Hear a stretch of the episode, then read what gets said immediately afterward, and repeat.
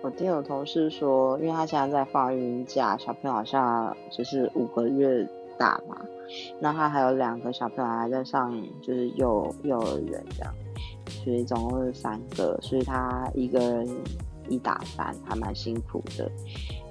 那公司最近就是一直扣他回来，说能不能有点像是先消消提前销假上班这样。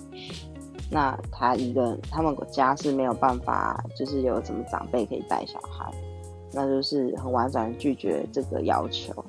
然后主管就直接说：“那你就找一下工读生啊，有没有就是大学生可以帮忙带小孩啊？我以前跟我老婆也是，就是可以。”就是也有两个小孩，我是请人家带小孩什么的。可是我们的薪水是多少？你的薪水又是多少？我觉得就是很不知人间疾苦超扯的。唉